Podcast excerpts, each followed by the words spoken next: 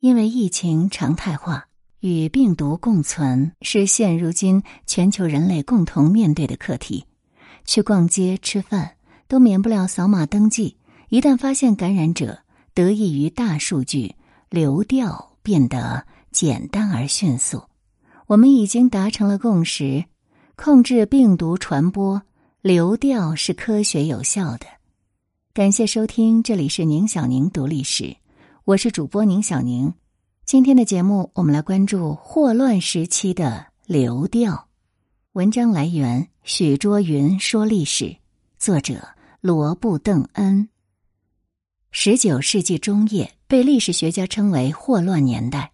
一八一六年，首次霍乱爆发于印度，造成十几万亚洲人死亡。一八二九年，霍乱在整个欧洲肆虐。到三十年后，疫情总体缓和时，从俄罗斯到美国纽约，有几十万人被夺去生命。一八五四年，霍乱卷土重来，这一次是全球性的大流行。霍乱的潜伏期很短，感染者会出现呕吐、腹泻等症状，如果不加以治疗，可能在数小时内因严重脱水而死亡。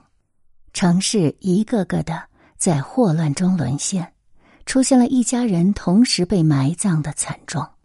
原本热热闹闹、人们工作和生活的住宅楼，变成了死气沉沉的空壳。有些城市的死亡人口超过新生人口，城市变成了一个巨大的洗碗池，无数生命顺着管道被冲走，化为乌有。维多利亚时代并非像影视剧中那样流光溢彩、生机勃勃。事实上，拥有二百万以上人口的伦敦，到处是污水和粪便、垃圾。有人讽刺伦敦是化粪池之城。伦敦的公用下水道起初是用来排放雨水和污水的，普通家庭的使用化粪池，政府严禁二者相通。一八一五年，下水道委员会允许私人下水道与公用下水道相通。一时间，全伦敦的垃圾与粪便都通过下水道排入了泰晤士河。更可怕的是，伦敦一部分人的饮用水也取自泰晤士河。最开始，人们将霍乱的蔓延归于瘴气。瘴气理论者认为，包括霍乱在内的疾病是由臭气，也就是瘴气，特别是夜晚的臭气引起的。这种理论的荒谬性显而易见，但人们对臭气的厌恶不是毫无道理的。这反映出难闻的气味常常和疾病有关。演化生物学家们声称，腐臭味与疾病有关。这种观念从远古就已经存在。它埋藏于我们的潜意识之中，在人类漫长的演化历史中，避开那些难闻的气味，可能确实提高了人类的存活率；对死尸腐臭味的嫌恶，减少了尸身病原体的传播；对粪便臭味的避让，减少了粪便中细菌致病的可能。从这个角度来看，瘴气的概念竟然如此古老，仿佛它原本就存在一样。不过，随着城市的发展，难闻的气味与疾病相关这一说法不再适用了。城市中处处都是污浊之气，要远离臭气，意味着你要离开城市，而这只有富人才能做到。对霍乱真正病因的探索走了几十年的弯路，科学家和民众无法认真分析眼前的数据。不过，在十九世纪中期的伦敦，终于出现了一位有心之士——约翰·斯诺。他认为霍乱是由某种病菌引起的，它是通过沾染粪便入口，而非通过空气传播的。他解释说，尽管粪便有臭味，但病菌本身无味。这个观点并不被大众接受，因为它与臭气理论相矛盾，而且这个说法还十分恶心。一八五四年，在亨利·怀特海牧师的工作基础之上，斯诺搜集了伦敦苏河区患病和未患病人口的分布情况。当时苏河区的霍乱疫情尤其严重。最后，他发现所有感染霍乱而死的人都分布在一块较大的区域内。他找出了其中的原因。住在这个区域的人用的都是位于布罗德街水井里的水。布罗德街现在叫布罗德威克街。一些没有饮用这些井水的家庭，也有人染上了霍乱。但后来人们发现，因为自己的水井也散发出臭气，他们多多少少都喝了点这口井里的水。斯诺绘制了近期霍乱导致的死亡案例分布图，直观显示了霍乱源于布罗德街的水井。基于这张分布图，斯诺指出，布罗德街水井污染是导致疾病的源头。只要取下井口的把手，那这个井就无法使用，疫情就会得到控制。而事情果真如他所说，但他说服周围的人可是花去了好几年的时间，而同时苏河区的疫情也自然缓和了下来。现在在这里有用来纪念约翰斯诺的一个水泵，没有把手的水泵，而不远处呢，就是以约翰斯诺命名的酒吧。后来的调查表明，井水被附近废弃污水坑中的一块陈年的尿布污染了。几年后，结合杆菌的发现者微生物学家罗伯特·科赫终于找到了霍乱的元凶——霍乱弧菌。这种细菌来自印度，十九世纪早期随着贸易被带到了伦敦，继而被传播到了全世界。后来，人们花费了几十年的时间来寻找重建城市并抵御污染的办法。因为水污染引发了霍乱，伦敦开始从受污染较少的远处水源取水，再运到城市。当斯诺的发现为人熟知后，包括伦敦在内的大城市开始更加积极的处理人类生活垃圾，有些城市甚至开始进行水源处理。一八五八年发生的伦敦大恶臭事件，也终于让英国人忍无可忍，开始改善下水道系统。被誉为七大工程奇迹之一的伦敦下水道，现在依然发挥着它的作用。继斯诺之后，用病例分布图来反映疾病的扩散，成为了流行病学专业的常用方法。一般而言，使用分布图是为了显示特定病原体出现的时间、地点，并推导出原因。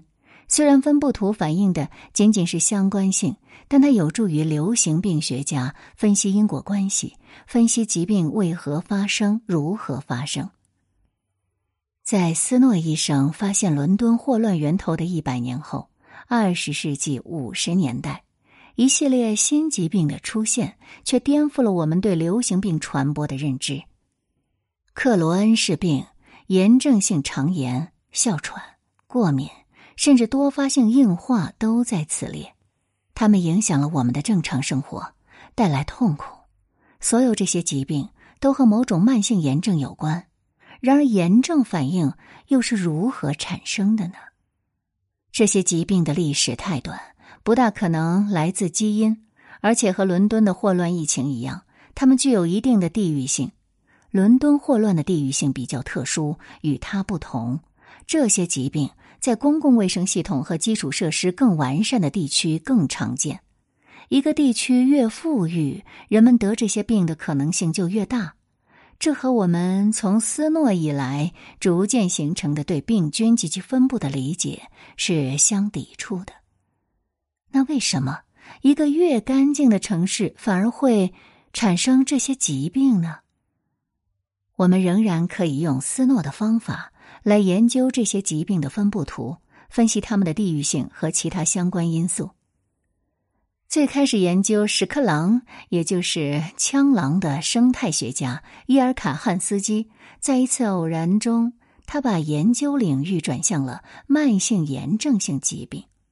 二零一零年，汉斯基听了芬兰著名流行病学家塔里哈赫泰拉做的关于慢性炎症性疾病的报告。报告中一系列的数据让汉斯基产生了强烈的兴趣。从一九五零年以来，这些疾病的发生率每二十年就翻一番，在发达国家更明显，而这一上升过程仍在继续。例如，过去二十年，美国的过敏发生率上升了百分之五十，哮喘上升了三分之一。而随着不发达国家城建投入的增加，慢性炎症性疾病的发病率也出现了上升。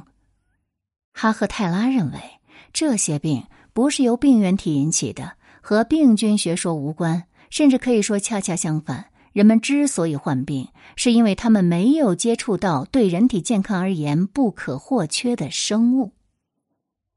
而长期关注生物多样性变化的汉斯基发现，哈赫泰拉显示的分布图和曲线图，就像是把他自己要展示的关于古生林和相关的屎壳郎、蝴蝶、鸟类等生物多样性减少的图表翻了过来。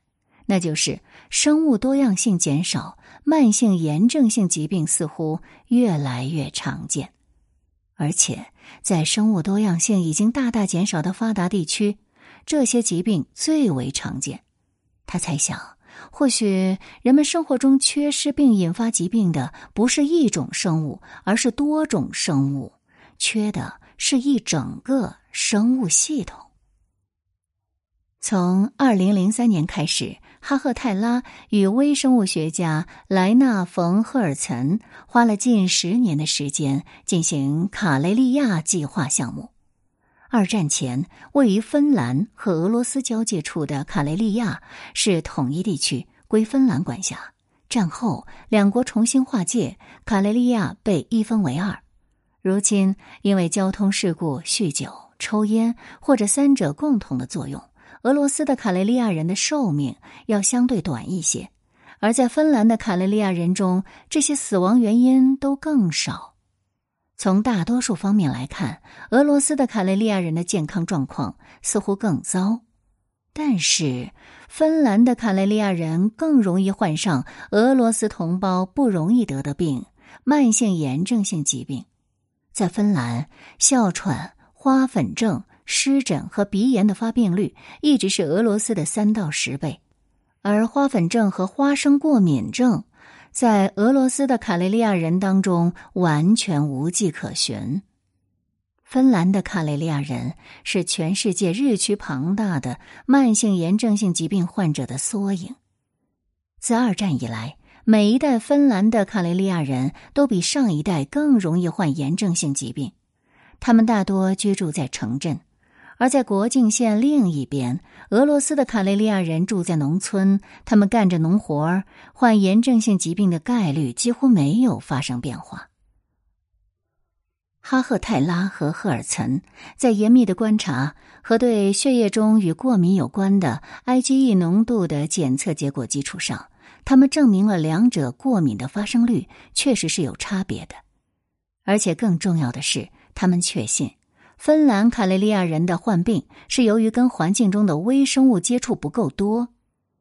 后来，随着汉斯基的加入，他们打通了证据链，提出来：外部世界生物多样性，无论是蝴蝶、植物还是其他生物的减少，会引起室内生物多样性的减少，这会导致人体免疫系统失调，产生大量嗜酸性类细胞，从而引发慢性炎症性疾病。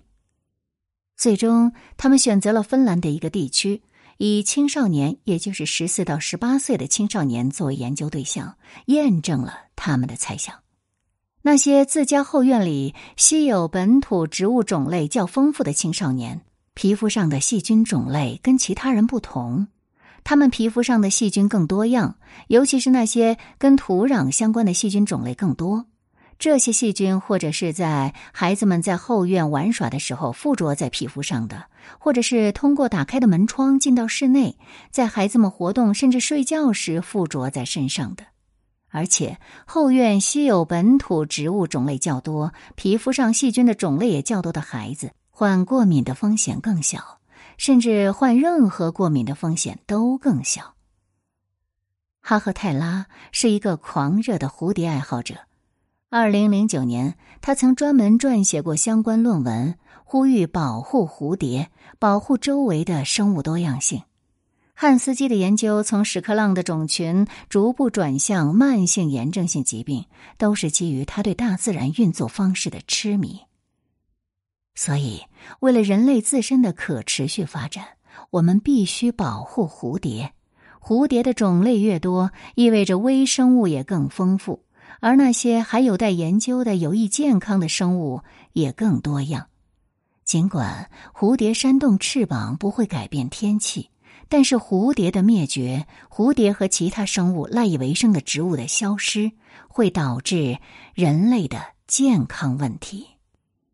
这里是宁小宁读历史，接下来我们就来了解一下一八五八伦敦大恶臭。作为第一次工业革命的起源地，伦敦城市规模和人口随之急速膨胀。十九世纪初，人口还是一百万，到了一八五一年，激增到二百四十万。作为世界上人口最多的城市，伦敦沿用的是最古老的排水系统——污水坑，也就是俗称的旱厕。这是官方唯一认可用于存放伦敦人民日常排泄物的容器。当时，在任何一条河流上修建厕所，或者是未经批准倾倒污物，都是违法的。所以，大多数人家都会把这个化粪池安装在地窖下，而全家老少的粪便和生活垃圾都会堆在那里。可是，挖再大的坑，粪便总会有满的一天。当时，这个拥有二百多万人口的伦敦，想清理粪便，只有两个办法：一个是请掏粪工定期清理。二个就是让粪便自由生长，满意泄出。在那个年代，因为工种危险，因为化粪池容易发生爆炸，掏粪工可是一门颇受尊敬的职业。他们会把粪便运往伦敦城外，作为肥料卖给农民。然而，随着伦敦急速扩张，掏粪工价格水涨船高，因为从城里到城外的路程在不断的加长。所以，这也使得市民们越来越不愿意高价请人来掏粪了，任由粪便从家中溢出，肆意流到大街上。实在没办法了，很多人铤而走险，把粪便倒入水渠中。当时，英国的排水系统古老而简陋，与十几条河流连接，只能用于处理地表水。虽然这么做是违法的，但法不责众，所有人都这样做了，政府没办法。到了一八一五年，伦敦政府也别无选择的允许人们把自己的排水管和下水道接通。曾经清澈的泰晤士河很快成了粪水涌动的恶臭之河。这座城市俨然一个巨型化粪池，每个毛孔都散发着粪便的恶臭。而没过多久，报应就来了。随着粪便发酵，恶臭的伦敦逐渐成为霍乱温床。一八三一年，伦敦第一次霍乱大爆发。截至一八三二年，整个英国就有三万人丧生，而且病魔每年夏天如约而至，带走无数英国绅士的生命。现代医学已经证明，霍乱是由霍乱弧菌引起，常见的传播途径就是饮用了被患者粪便污染的水。而当地的九个水管理公司有五个就是从泰晤士河直接取水供人饮用的，也就是说，曾经被胡乱排放的粪水，现在裹挟着病菌再次回到人民的口中。更雪上加霜的是，抽水马桶出现了。其实，早在一五九六年，哈林顿爵士就为伊丽莎白一世设计出了第一款抽水马桶，可储水将污物冲走。不过，这个看似跨时代的发明，在当时并没有立即火起来。原因很简单：如果想实现抽水，就必须将马桶和污水管相连，这就意味着恶臭仍能畅通无阻的顺着马桶进入房屋。那么，权衡之下，老百姓还是觉得老式马桶更好。直到十八世纪晚期，钟表匠亚历山大·卡明斯。对马桶做了一个看似细小的改变，才颠覆了马桶的命运。他把原本笔直的管道弯成了 S 型，每次抽水后，管道就会被水封住一段，然后就杜绝了恶臭入屋。这样看来，现代抽水马桶的元素仿佛就齐全了。但先别着急，因为当时的伦敦下水道还没有系统化。大多数抽水马桶只能和现有的粪坑相连。原本化粪池只装排泄物，那现在呢，还要和着抽水马桶的水。粪水俱下，直接加速了粪坑溢满的效率，使原本就拥挤的化粪池更不堪重负。有的街道甚至需要在底下垫上砖头，造一条小路，百姓才能够顺利的避开粪水回家。根据一项报告，一八五零年伦敦每户的平均用水量是六百升，到一八五六年直接飙升到一千升。抽水马桶改善了每户人家的生活品质，可是把排污的问题抛给了整个城市，粪香日益浓郁，除了影响市容。大家都觉得就是这个味儿引起了霍乱，于是政府下达了禁令，将所有粪坑掩埋。短短六年间，三万个粪坑被填满。可是粪坑被填，人还是要排便，于是伦敦最大的河流泰晤士河就遭了殃。当时政府解决问题的思路极其简单粗暴，他们认为。排泄物只要顺着河流冲走，瘴气就消失，人们就不会得病了。所以，全部伦敦人口的粪便都倾泻入河。正如议会上说的，泰晤士河现在已经是个巨大的粪水池了，不再需要每人一个粪坑了。例如，泰晤士河的支流弗利特河被粪便挤得河水都无法流动了。最后，弗利特河竟然变成了弗利特街，粪水横流的泰晤士河像一颗定时炸弹。直到一八五八年，那一年的六月，伦敦热得就像一个大火炉，泰晤士河的温度直接飙升到近五十摄氏度。燥热的天气使河水快速蒸发，水位急速下降，而河里的粪便仿佛被烧开了一样，恶臭翻滚弥漫。当时，维多利亚女王想要到泰晤士河边巡游，然而还没有靠近河边，她就打道回府了，因为实在太臭了。只要闻过一次，永生都忘不了。闻了之后还能活着，就是幸运至极了。毫不夸张地说，那年夏天，这令人窒息的气味让整个伦敦几乎陷入瘫痪，公众开始抗议了。集体声讨泰晤士河的大恶臭，不过被熏得最惨的还是议员们，因为议会大厦就坐落在泰晤士河畔。为了避免恶臭，议院的窗户上都挂上了浸过清凝水的窗帘，连会议都难以继续。而一贯拖延症严重的官员们，在这恶臭的夏天，执行力显得极其高效。只用了十八天，政府通过了巴瑟节项目动工所需的所有法律草案。约瑟夫·巴瑟杰是继斯诺医生之后伦敦的又一救星。早在大恶臭爆发的两年前，他成了伦敦的首席工程师。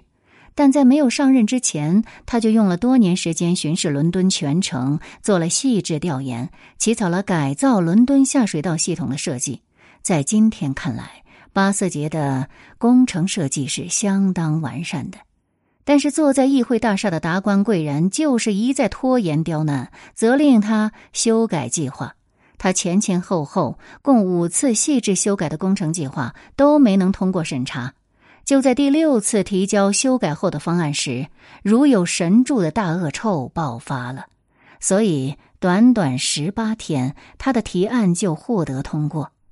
连《泰晤士报》都调侃道：“看到议员离开议会大厦时，每位绅士的鼻子上都捂着手绢。”在这之后，拯救恶臭伦敦的接力棒从斯诺医生的手中交给了巴瑟杰。